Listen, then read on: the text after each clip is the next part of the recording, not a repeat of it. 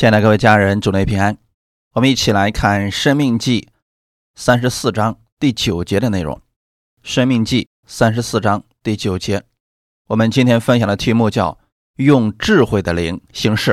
《生命记》三十四章第九节，嫩的儿子约书亚，因为摩西曾按手在他头上，他就被智慧的灵充满，以色列人便听从他，照着耶和华吩咐摩西的行了。我们一起祷告，慈爱的天父，我们感谢赞美你，感谢你再一次将我们聚集在你的话语面前。我们相信你已经喜悦了我们的敬拜和赞美。此刻，你就与我们同在，你会借着你的话语赐福给我们，加力量给我们。我们期待这个时间，在你的话语中，我们的重担会脱落，我们会恢复力量，恢复信心而生活。你的话语就是我们心中的喜乐。祝福来到这里的每一个弟兄姊妹，保守我们这样的一段时间。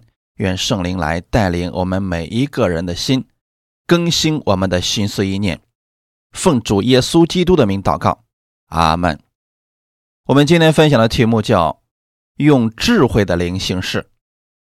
嫩的儿子约书亚，因为摩西曾按手在他头上，他不是变得癫狂了，而是被圣灵充满，被智慧的灵充满了。弟兄姊妹，你们知道什么是智慧的灵吗？实际上就是被圣灵充满，拥有了神的智慧，有了神的能力。约书亚接替了摩西的施工，带领以色列百姓继续走向应许之地。带领这么多百姓，如果没有智慧，根本就走不下去的。作为父母，如果没有智慧，无法管理好儿女；如果丈夫没有智慧，就没有办法管理好家庭，企业的老板没有智慧，就没有办法管理好公司。如果人没有智慧，很难与别人和睦相处。很多时候，问题不断的发生，也许并不是能力不足，也许只是缺乏属神的智慧而已。世界上最好的老师是耶稣，耶稣找的那一群人，大多数都是没有能力，像彼得、雅各、约翰是渔夫。马太是税吏，做事急躁的西门。如果要算聪明，应该就是加略人犹大了。可惜他跟随耶稣，却始终不信耶稣。目的与其他人不同，聪明反被聪明误。虽然这些门徒在当时的时代并不起眼，但耶稣就是用了这样的一群人，把神的智慧给他们。当他们带着圣灵的能力去做工的时候。神的能力彰显出来了。那个原来打鱼的渔夫，他的讲道是三千人悔改信耶稣。这些门徒没有使用世上的手段、策略等，只是使用了圣灵的大能，就出手不凡，卓尔不群。反而那些自认为很有智慧的律法师、文士，神没有用他们，神用的是没有智慧的人。格林多前书的第一章。十八到二十一节，因为十字架的道理，在那灭亡的人为愚拙，在我们得救的人却为神的大能。就如经上所记：“我要灭绝智慧人的智慧，废弃聪明人的聪明。”智慧人在哪里？文士在哪里？这些世上的辨识在哪里？神岂不是叫这世上的智慧变成愚拙吗？世人凭自己的智慧，既不认识神。神就乐意用人所当作愚拙的道理拯救那些信的人，这就是神的智慧了。耶稣的门徒只传讲耶稣基督，并他定十字架，完全彰显了圣灵的智慧和大能。那些在世上的聪明人便是在神的智慧面前显得毫无作用。亲爱的家人们，当你拥有了耶稣，你就拥有了他一切的智慧。这在世上共有两种灵，一个是圣灵，一个是邪灵。从圣灵里面出来的有各样属灵的恩赐。在圣经上提到很多灵，比如旧约圣经里面提到耶和华的灵，还有新约耶稣的灵、忧伤的灵、智慧的灵。这些灵细分之后，对我们的生活有什么样的帮助呢？你在生活中。需要什么样的开启和帮助，圣灵就彰显出那样的智慧和能力。一起来看出埃及记二十八章二到五节。你要给你哥哥亚伦做圣衣为荣耀为华美，又要吩咐一切心中有智慧的，就是我用智慧的灵所充满的，给亚伦做衣服，使他分别为圣，可以给我供祭司的职分。所要做的就是胸牌、以福德、外袍、杂色的内袍、冠冕、腰带，使你哥哥亚伦和他儿子穿着圣服，可以给我供祭司的职分。要用金线和蓝色、紫色、朱红色线，并细麻去做。阿门。神没有让这些人去创作发明圣衣，而是直接透过圣灵把一切都启示他们。各样会幕的器具都是这样做成的。弟兄姊妹，如果你得着了智慧的灵，你会变得无比聪明。确实是这样的。过去主内有一个姊妹叫小敏，她喜欢赞美，从神那里得着了智慧的灵。除此之外，一个小学没有毕业的人写了近万首诗歌，而且极其容易。当他在田野走路的时候，神的灵感动他，他马上就可以写出一首诗歌来赞美神。他看到大地、山川、河流、日月的时候，竟能发出赞美。称颂我们的神，词曲同时出来。如果你得着了谋略的灵，可能会变成一个军事家，或者你到了某个公司以后，那个公司的老板，那个公司的老板会发现你身上有独特的智慧。无论公司有任何问题，你透过祷告寻求神的真理和智慧，都可以完美解决。这都是神的智慧。所罗门拥有了智慧的灵。他的智慧广大，超越世人，大到宇宙万物，小到连墙上一根草都能说出神的恩典来。弟兄姊妹，所以智慧真的对我们非常的重要。你拥有了智慧以后，你更能发现神的奇妙和伟大。神赐给我们智慧，不是让我们骄傲自义，乃是让我们更加亲近他，赞美他，荣耀他。弟兄姊妹。愿意拥有这样的智慧吗？所以，你们要求智慧的灵充满在你们的身上。我们分享第一点：智慧的灵是神所赐的。以赛亚书十一章一到三节：从耶西的根必发一条，从他根生的枝子必结果实。耶和华的灵必住在他身上。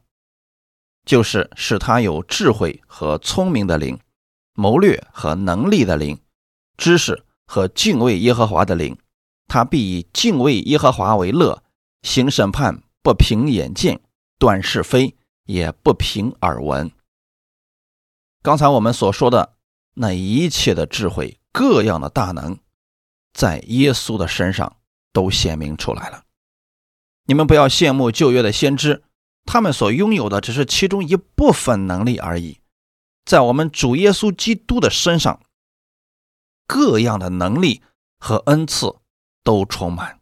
只要你得着了耶稣，不断的从他那里领受，在基督里，他愿意把这一切智慧和能力都赐给我们。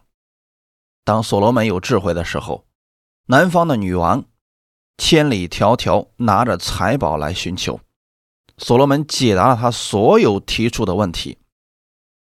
列王记上第十章四到九节，十八女王见所罗门大有智慧，和他所建造的宫室，席上的珍馐美味，群臣分列而坐，仆人两旁侍立，以及他们的衣服装饰和酒政的衣服装饰，又见。他上耶和华殿的台阶，就诧异的神不守舍，对王说：“我在本国里所听见论到你的事和你的智慧，实在是真的。我先不信那些话，及至我来亲眼见了，才知道人告诉我的还不到一半儿你的智慧和你的福分越过我所听见的风声，你的臣子、你的仆人常侍立在你面前，听你智慧的话，是有福的。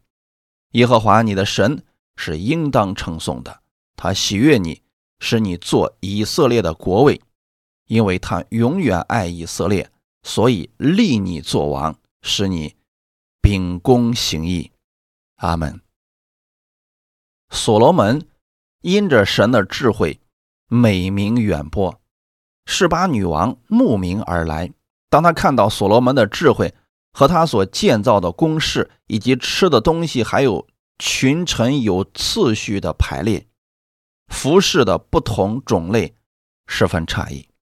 虽然这些是人眼所能见的，但这却是智慧的结晶。透过这些事情，示巴女王称颂所罗门所信的神。弟兄姊妹，你们羡慕这样的事情吗？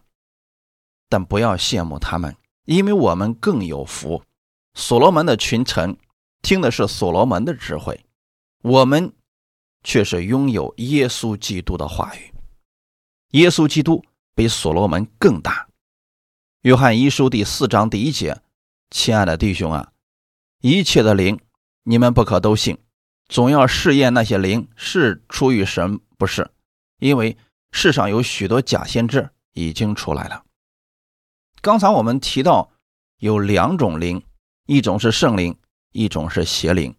当我们愿意去求智慧，魔鬼他肯定不愿意我们活出基督的智慧，魔鬼就会用邪灵干扰人，不让人接受这样的能力。约翰就告诉我们说：“你们不要一看见灵，一看到启示就信，总要试验那个灵是不是从神来的。”阿门。外在所表现的，往往是灵里的真实体现。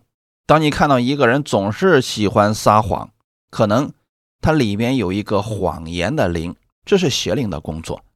当你看到一个人拼命的喝酒，喝完酒之后砸东西，砸完东西之后又后悔，说下一次再也不喝了，但是还是停不下来。也许是因为邪灵在里面控制着他。我们来看马可福音第五章一到五节，他们来到海那边，格拉森人的地方。耶稣一下船，就有一个被巫鬼附着的人从坟茔里出来迎接他。那人常住在坟茔里。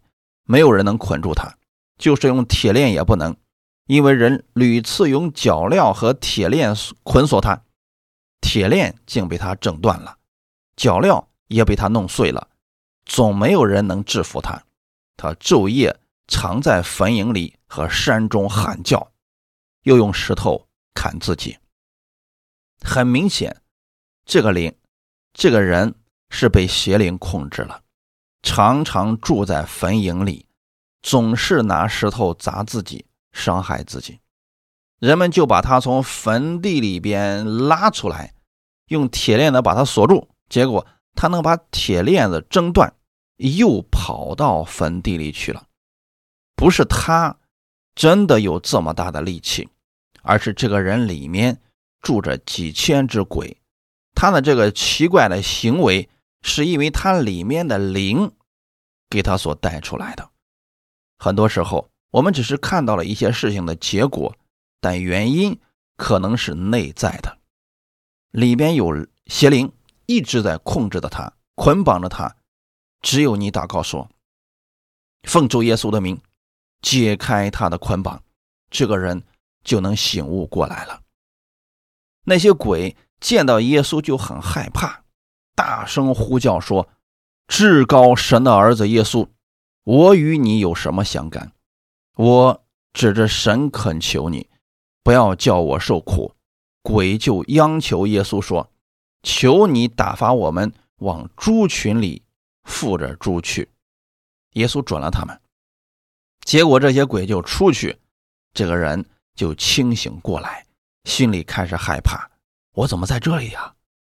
行为开始改变了，他以后绝对不会再在坟地里睡觉了，因为他里面的邪灵的工作被清理出去以后，这个人的行为也就发生改变了。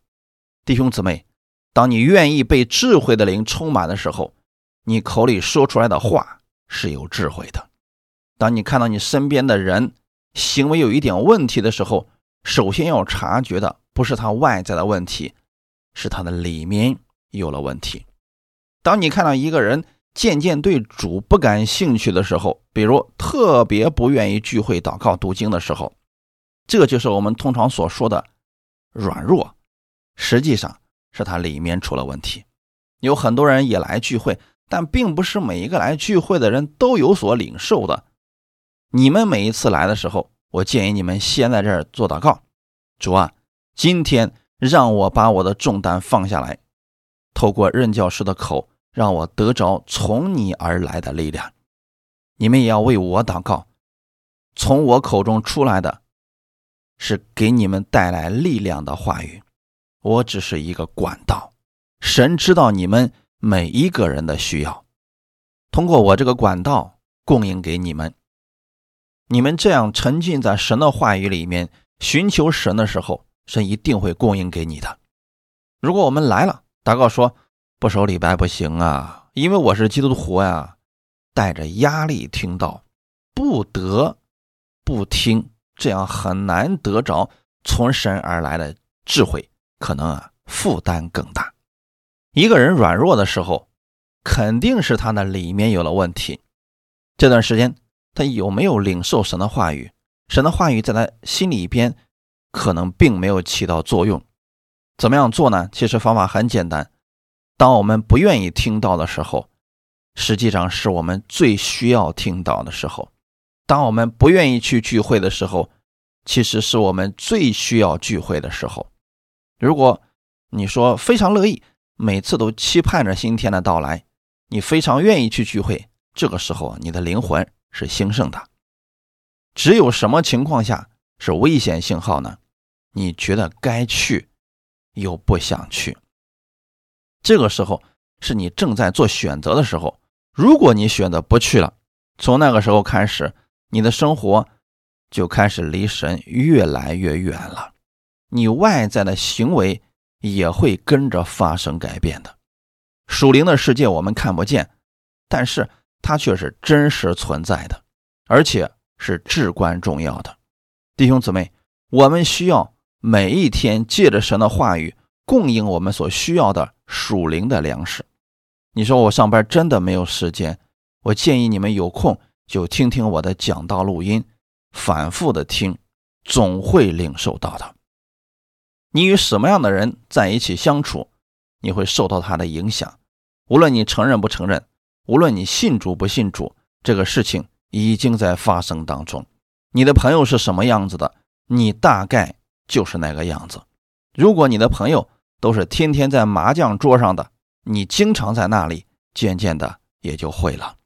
假如你天天听到，每周都来聚会，就算你没有用心去学我们的诗歌，时间长了你也会了。所以你要选对你的朋友。你既然知道耶稣有这样的能力，你就需要和有信心的人在一起。你与什么样的人在一起，你就会受他的影响。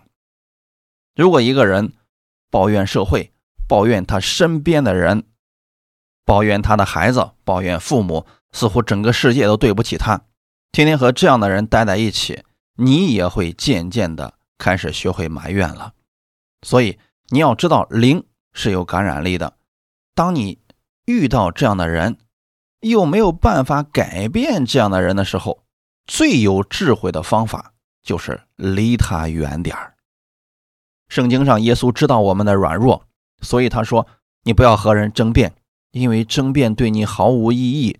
如果你身边的人和你争辩，离他远点就好了。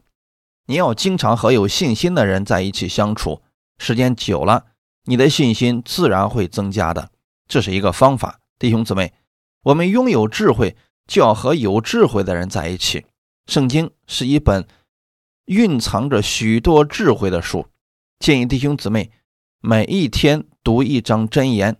比如说今天是六号，你就读第六章的真言；到第七号的时候，读第七章的真言。三十一章正好一个月读完。你每天读的话，这个话语就会成为你里面的智慧。一个想成功的人，一个想追求财富的人，少不了去看那些成功人士的传记，去听一些关于人成功的讲座。其实，神已经把最好的给我们了，就放在圣经当中，也已经把最好的智慧赐给我们了。通过讲道，在听到的过程当中，你就拥有了智慧。圣经当中有一个例子，从这里我们要学习一点事情。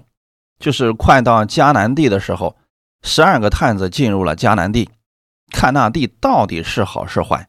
十二个人进去以后，回来的时候有两个男人抬着一挂葡萄，那葡萄很大。回来以后啊，他们对着上百万人要有一个交代。其中十个人说什么？那个地确实就像我们的神所说的那样，是一个流奶与蜜之地。原文的意思更准确，每一天。都有奶和蜜的供应，那个地真的很好。但是人们总是喜欢这样讲。如果你身边的人也这么讲，弟兄啊，你今天看起来真精神、真帅。但是他前面所说的，你基本可以忽略了，因为这个“但是”就已经把前面的都否定了。那些人就说了：“迦南地很好。”就和神所说的一模一样，但是我们进不去。他们说：“你们不知道啊，我们在当地的人面前就像蚂蚱一样。我们看到他们像巨人，他们看我们也像蚂蚱一样。人家心里有这么想吗？没有。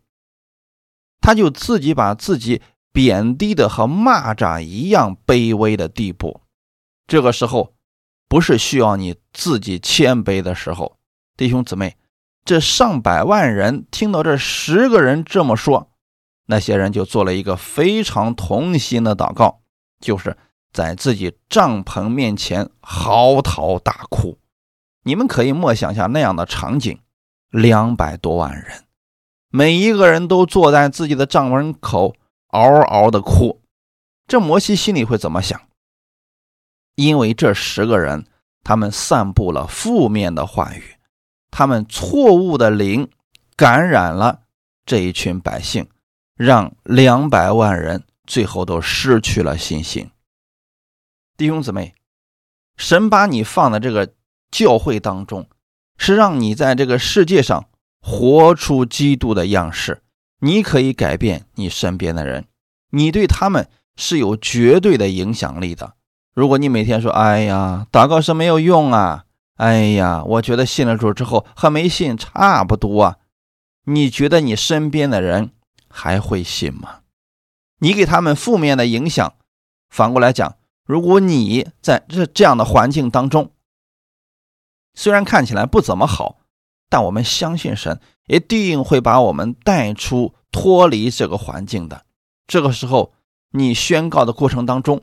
你也是有信心的，而听的那些人，他们也能看出来你跟世人是不同的。十二个人，其中有两个人是有信心的，约书亚和加勒，同样的事情，经历了同样的问题，十个人一样，两个人又一个样。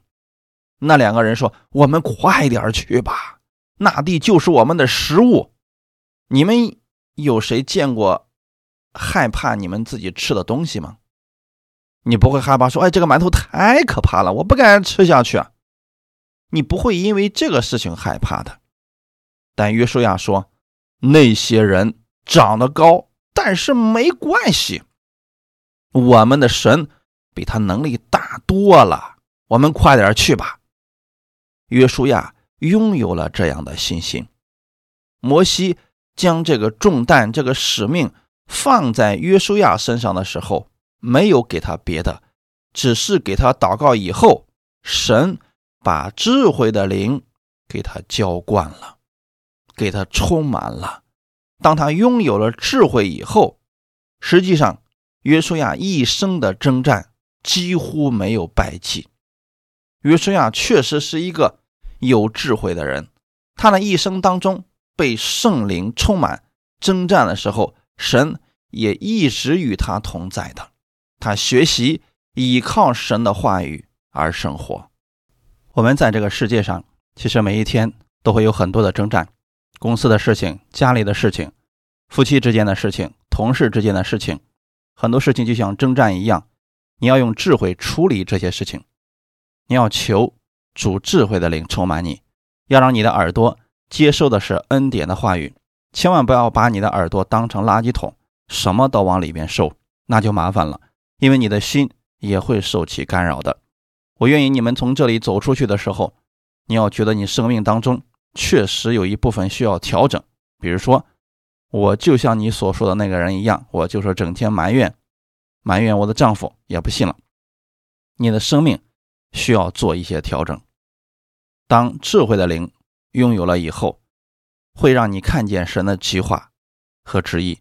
也就是说，当你愿意拥有智慧的灵的时候，你用神的灵来行事，你就走在成功的道路上。因为神没有失败。和弟兄姊妹举一个圣经上的例子，《旧约创世纪》里面的约瑟，我们经常提到这个人。约瑟是一个。有智慧的人，在创世纪四十一章三十九节，法老对约瑟说：“神即将这些事都指示你，可见没有人像你这样有聪明有智慧。看到没有？连一个不信神的人都看到了他身上有聪明和智慧。没有智慧能做这样的事情吗？约瑟，他为什么？”会拥有神的智慧呢？特别重要的一个事情就是，一开始的时候，约瑟从神那里领受了启示，他做了梦，梦见了星星、麦捆都向他下拜，这是好的事情。今天我们每一个人都有我们心里渴望要做的事情。有人说：“我想做这个生意，我希望我成为业界的老大。”这是你的想法、你的目标、你的梦想。不要把这些梦想、目标一棍子打死，说这不可能。当约瑟说出自己梦想的时候，没有人支持他，哥哥们因为这些梦常常嫉妒他，生气。后来他又做了一个梦，又说出来了，有人支持他吗？没有。这一次连他的父母都不理解他，但是他心中对这个非常确信，他相信神一定会为他成就的。在他的生命当中，开始发生了戏剧性的改变。原来好的生活突然没有了。约瑟被哥哥们出卖，一下子变成了奴隶。在人看来，他受苦了。但是从属灵的角度来看，神正在装备他，让他拥有智慧来承受更大的祝福。当他在波提法家里的时候，神让他学会了管理学。你没有智慧。让你一下子管理那么一大家人成为管家，这是不可能的。一大群人需要管理，没有智慧管理不了的。他的主人绝对不会把这个重担交给你管理的。可见他心里边已经学会了管理学，好不容易学会了。波提乏的妻子开始勾引他，这下子到监狱里边去了。约瑟进到监狱里边之后，那是王的囚犯被囚的地方。约瑟在那里帮监狱长管理犯人，学会了政治经济学，在各样的环境中历练自己，提升自己，最后终于登上了埃及宰相的位置，治理埃及全地。当你们每一个人心中有梦想的时候，千万不要把你的梦想破灭掉。你首先要向神祷告，求智慧，神必会引领你。无论遇到什么环境，要看到神的美意。约瑟虽然遇到了很多坎坷，但是他一生当中，他做了一件事情，始终没有改变过，就是在任何情况之下，他没有否定神，没有埋怨神，他相信这一切都是神要赐福给他。我们学习的也是这一点，这也是一种智慧。不要说这环境这么糟糕。怎么感谢神呢？有人说：“你不是基督徒吗？你还得病呢，你的神为什么不医治你呢？”他永远不明白这其中的奥秘。如果有人对约瑟说：“你不是说那星星、那月亮、那麦捆都向你下拜吗？你怎么会变成这个样子呢？”没有人知道他下一步会登上宰相的位置的，因为神在这个过程中赐给他智慧，赐给他能力。很多人陷入了一种误区，说只要祷告，一切事都会成的。你看大卫是多么有能力，大卫甩了一个石头，嗖的一声，正好把歌利亚给打倒了。有人说，你看看多巧，只要用一块石头就可以名声大起。你知道他在旷野的时候放羊的时候练习了多少次吗？大卫在他的见证当中说的很清楚，你仆人我。在旷野放羊，有时候来了狼，来了狮子，他们夺了羊去，我就上去打死他们，把羊从他们嘴里掏出来。他天天在练，天天在练，最后等到歌利亚的时候，他就把他当成一头狮子，这么甩过去，正好中了。你不要说，今天我遇到这样的人，我祷告一下子就能命中，没有这个过程。你是很难打中的。你现在所临到的环境是神要赐福给你，正在装备你。你要从属灵里边看到这些祝福，就算它是恶劣的环境。大卫在旷野里边，就是求救也没人帮助他，他只能去求他的神赐给他力量，打死狮子。神要赐给他力量和技巧，怎么样才能？一发即中呢？那狮子扑过来，你打不过他，你就完了。大卫是在这样的环境当中学会了一件事情，就是怎么样来处理这些问题。你可以理解为智慧。你要得着他的智慧，你要被他的智慧的灵充满。神把这个能力、谋略都放在耶稣的身上，而耶稣把这一切都给了你。就像我们一开始读到的经文一样，从耶西的根。必发一条，从他根生的枝子必结果实。耶和华的灵必住在他身上，有智慧的灵、聪明的灵、谋略的灵、能力的灵等等。这段经文现在是给你的，因为耶稣把这一切的权柄都给你了，这些事情已经成就了。弟兄姊妹，很多人进入到另外一个误区，说今天要有智慧行事，我首先就得。让神对我说话。很多人觉得，对一件事情还不确定的时候，我首先来到神面前祷告，祷告到什么程度呢？神亲自对他说话为止。这是旧约当中经常出现的一些事情。一些人不明白神的旨意的时候，神会直接和他们讲话。但是今天不一样了，神现在很少用这种方式，因为圣经已经完成了。那个时候啊，圣经没有完成，有人羡慕亚伯拉罕，神亲自对亚伯拉罕说话，对玛利亚说话，你知道吗？多久神才和他们说一句话呀？一年有咱们说的多吗？今天不一样，我们随时祷告，神都会告诉你话语，而这个话语是怎么告诉你的呢？千万不要说我在屋里静静的等着。有一个声音突然冒出来对我说：“你去做这样的事情，去吧。”你这样祷告，你很少能听到神的话语。我们不是说没有，确实有，但你每天都这样祷告，让这样的事情出现，他会耽误你的事儿的。神已经把他的原则、把他的能力、把他的智慧放在圣经当中了。你去读这本圣经的时候，你就能明白。你就是与神在交通。如果你要做一件事情，你不知道怎么做的情况之下，只要是符合圣经的，你就去做。比如说早晨起来了，有一些特别极端的灵恩主义者，起来之后不穿衣服，在那祷告说：“主啊，你告诉我我该穿哪件衣服？是红色的呢，还是绿色的呢？到底是哪一件呢？”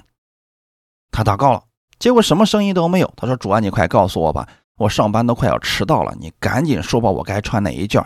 最后呢，他心里可能有一个想法，觉得这个红色的比较好，今年不是流行红色吗？那就穿上吧。他以为是神给他的话语，但实际上那是他自己的。神给我们的方法很简单，给了我们自由选择的意志。你喜欢哪件，直接穿就可以了。如果这样，凡是追求神的声音，很容易进到误区当中，分不清哪些是神的声音，哪些是人自己的声音，这就是错用了神的智慧。其实非常简单，符合圣经的，我们去做就可以了。圣经当中告诉我们的是，当亚当犯罪躲在了树后面，神亲自去找他们，对他们说：“亚当，你在哪里？”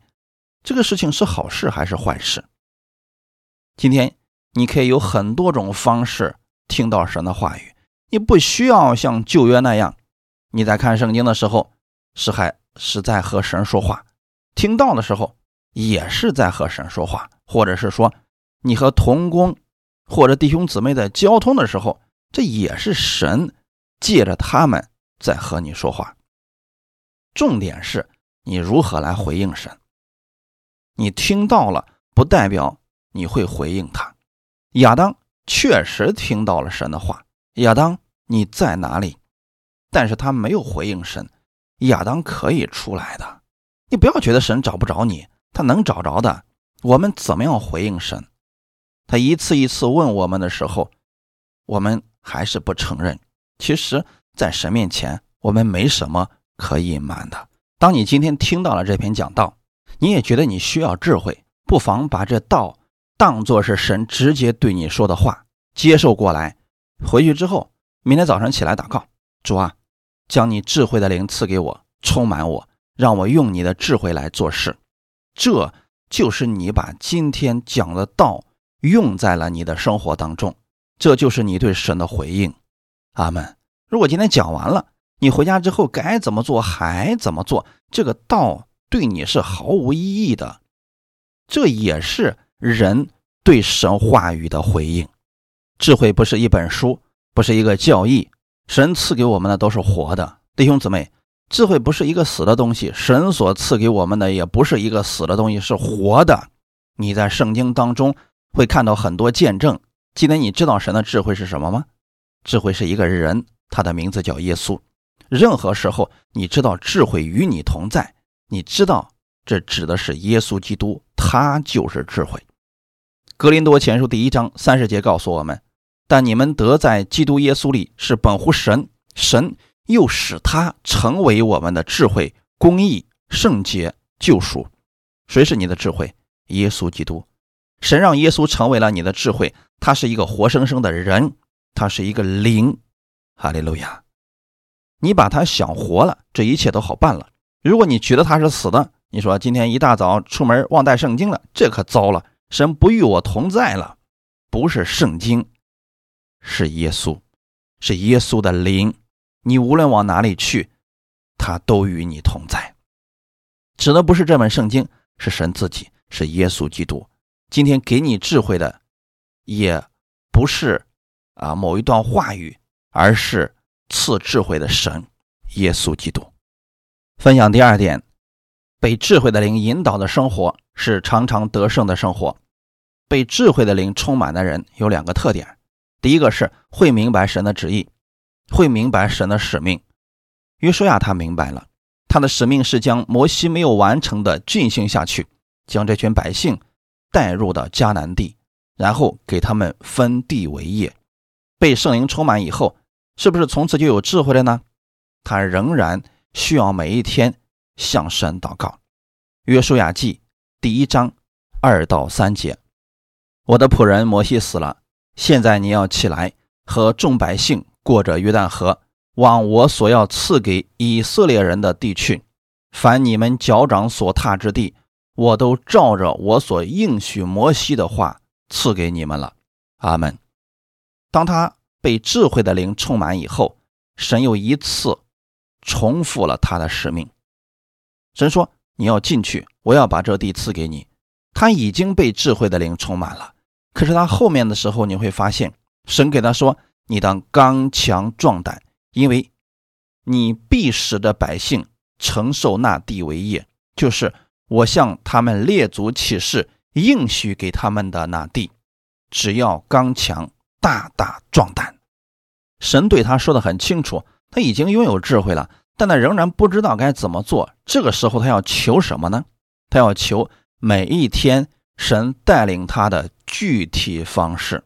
智慧的灵在原文当中指的是两个方面：一方面，你拥有智慧的灵，你可以看见神的计划和神的使命；第二个就是你会得着处理事情的具体方法。约书亚被智慧的灵充满了，可是当他看到耶利哥的城门如此坚固的时候，门又关着，他没有办法进去，他就上神来祷告求智慧。主啊，我知道我要过去，可是这个门怎么过去呢？人家根本就不开门，怎么办呢？这就需要智慧。他祷告神说：“主啊，你赐给我智慧，让我有方法。”这指的是具体的方法。他面临到这个问题，他需要具体的解决方法。弟兄姊妹，我们很多人忽略了这样一个问题：说我已经被智慧的人充满了，以后我想做什么就做什么，结果发现很多事情还是失败了。其实就是第二个问题没应用。当你遇到具体的事儿，你要因着这件事向神祷告，神必会引导你。神给约书亚战胜耶利哥城的方法很简单。让所有的会众都闭嘴，让他们跟着约书亚绕着城转圈儿。但是神给约书亚说的很清楚：你要绕城七天，一天一圈儿，一天一圈儿。神对这群百姓说的是，让他们闭嘴，不要说话。到他们说话的时候，会让他们说的。这下百姓听话了，约书亚给他们吩咐了。这就是智慧。约书亚做这些事情是用神的灵在做，要不然这群百姓乱糟糟的都不去，那城怎么能被绕塌呢？好了，闭着嘴，开始静悄悄的转，转了一圈你就回来。到第七天的时候转七圈，估计这百姓是憋得受不了了。今天得转七圈，转了以后就倒了吗？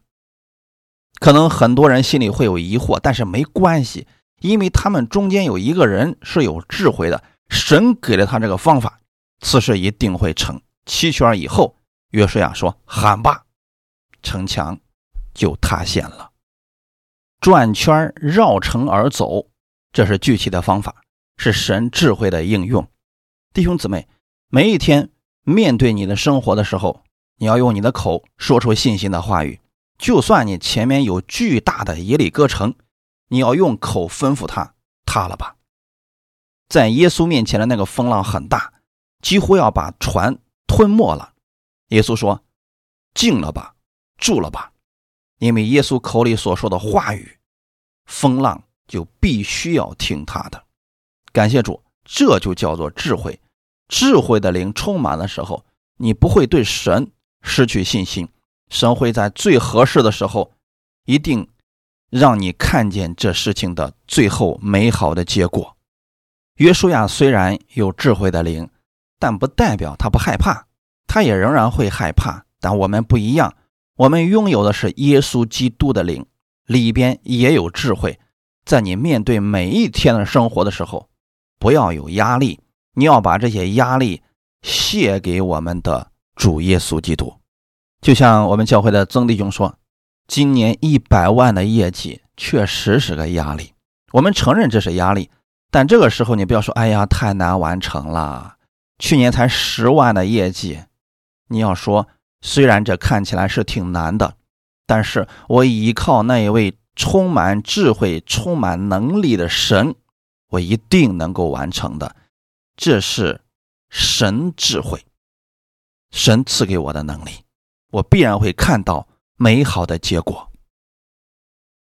你每天去求一些具体事情的解决方法，怎么求呢？你比如说，你有这样一个客户，他有意要买你的东西，你已经可和他谈过这个事情了，也许还有其他的竞争对手。这时候你要怎么做呢？你要回到神的面前，不要说买吧买吧，我给你红包，我给你返利。也许对手给的更多，你要用智慧的方法来到神面前祷告说：“主啊。”改变他的心，让他和我签约吧。反正他都是要买，我也不是骗他，让他买我的吧。这样祷告，神能改变他的心，一定要相信这个事情。弟兄姊妹，圣经以斯帖记，当以色列百姓进食祷告的时候，主改变了王的心。那天晚上，那个王失眠了，怎么也睡不着。起来以后，他对身边的人说：“你去把历史书给我拿过来。”有哪个王晚上睡不着要读历史书的呢？那不是更让人睡不着吗？就是哪一年做了什么事情，得了什么赏赐；哪一天谁做了什么事情，得了什么赏赐，就读这些东西。那个人拿过来以后，恰巧就读到了莫迪改救王的事情。后来王问了一句。给他什么赏赐没有？说没有，没有记载，就是没有赏呗。那不行，赶紧赏。哪有这么巧的事情？莫迪改正为这个事情发愁呢，王就睡不着觉，正好解决了他的问题。弟兄姊妹，这是神的工作，这是神的智慧。谁在后面做事情呢？我们的主。谁在那儿祷告呢？以色列百姓在那儿祷告，他们横切祷告。神改变了这一切，弟兄姊妹，我愿意我们在每一周开始的时候，无论你遇到什么困难，最有智慧的方法就是来到神面前祷告，主啊，改变这个人的心，让他和我签约，我奉主耶稣基督的名，这个疾病退去吧。要这样来祷告的，你的生活就会因此发生改变。神对约书亚说的是什么呢？怎么样，你才能凡事顺利、凡事亨通呢？我们基督徒今天都希望过这样的生活。约书亚的一生几乎没有什么失败的经历，他是怎么做的呢？神在第一章第八节告诉我们，《约书亚记》的第一章第八节：“这律法书不可离开你的口，总要昼夜思想，好使你谨守遵行这书上所写的一切话。如此，你的道路就可以亨通。”凡事顺利，这律法书不可离开你的口，那是不是把这本书拴在你的脖子上，这就不离开口了呢？每一天把这些话语放在你的口中，阿门。我给你们举一个简单的例子，圣经上说了，神按照他荣耀的丰富，在耶稣基督里，使我们一切所需的都充足。你用这句话每天可以来祷告的。今天是神按照他，按照他的丰富，按照他的荣耀，按照他的赏赐赐福给我的，使我今天所需要的一切尽都充足。每一次当你这样讲的时候，你身上有疾病的时候，你就默念他的话语，这就叫不离开你的口。你可以对着你的疾病说：“因耶稣所受的鞭伤，我已经得着了医治。”你要让这样的话语持续在你的口中，你就必然会得着。这叫做属神的智慧。以前一些人遇到问题的时候，他们可能会说：“愁死我了呀！”你这样吃的是你嘴唇所结的果子。弟兄姊妹，很多时候我们是在咒诅我们自己。夏天热的时候说：“热死我了。”你要吃你嘴唇所结的果子。冬天天冷的时候，他说：“冻死我了。”总能出一些问题。弟兄姊妹，我们要使用智慧的灵，在你的身上每天要求智慧，让神的话语每天都在你的嘴里，你把它背过来，然后每天默念，这就是圣经原文当中默想的意思。每天小声的在那儿默念，耶稣基督必按他的丰富，按他的荣耀赐福给我的这个客户，神一定会赐给我。阿门。经常用神的话语默念、默想，在我们的教会确实出现过这样的一些见证。当时有一个姊妹，有一个客户啊，老是拖他的账，拖的他的周转资金都成问题了。那人还是不给钱，我就告诉他，你可以用以斯帖的方法祷告，啊，让这个人晚上睡不着觉。结果呢，第二天那个老板说：“你过来吧，我把钱给你。”我们不知道到底发生了什么事情，是不是那个人那天晚上也失眠了呢？这个不重要，我们要的是结果。阿门。你们不需要知道真的发生了什么，你只需要向神祷告：主啊，请你感动他，把我的钱还给我吧。或者你也可以奉主耶稣的名命令这个人必须还给我，前提是你知道他有钱不还的情况之下。如果他确实没有钱，你还要为他祝福祷告呢。这就是具体的应用。我们要做的是，用你的口把神的话默念出来，每一天用你的口思想神的话语，默念神的话语，这就是智慧的灵在你的口中，让你每一天都被智慧的灵充满。阿门。一起来祷告。在的天赋，我们感谢赞美你。我们的世上生活需要有你的智慧。你告诉我们，那缺乏智慧的，我们可以求那恩赐与人，也不向人发怒的神，你必赐给我们。在新的一周开始的时候，请赐下我当下所需要的智慧，让我无论在哪里，无论遇到什么事，可以依靠你的话语而生活。我们相信这一周是不同的一周，因为我有耶稣的智慧，这个。活的智慧在我里面，主啊，我相信万事互相效力，让我得益处。无论我遇到什么事情，我知道你有能力，并且你愿意帮助我。你是我的智慧，是我的力量。有你与我同在，我不惧怕前面的路。我期待好事发生在我身上。奉主耶稣的名祷告，阿门。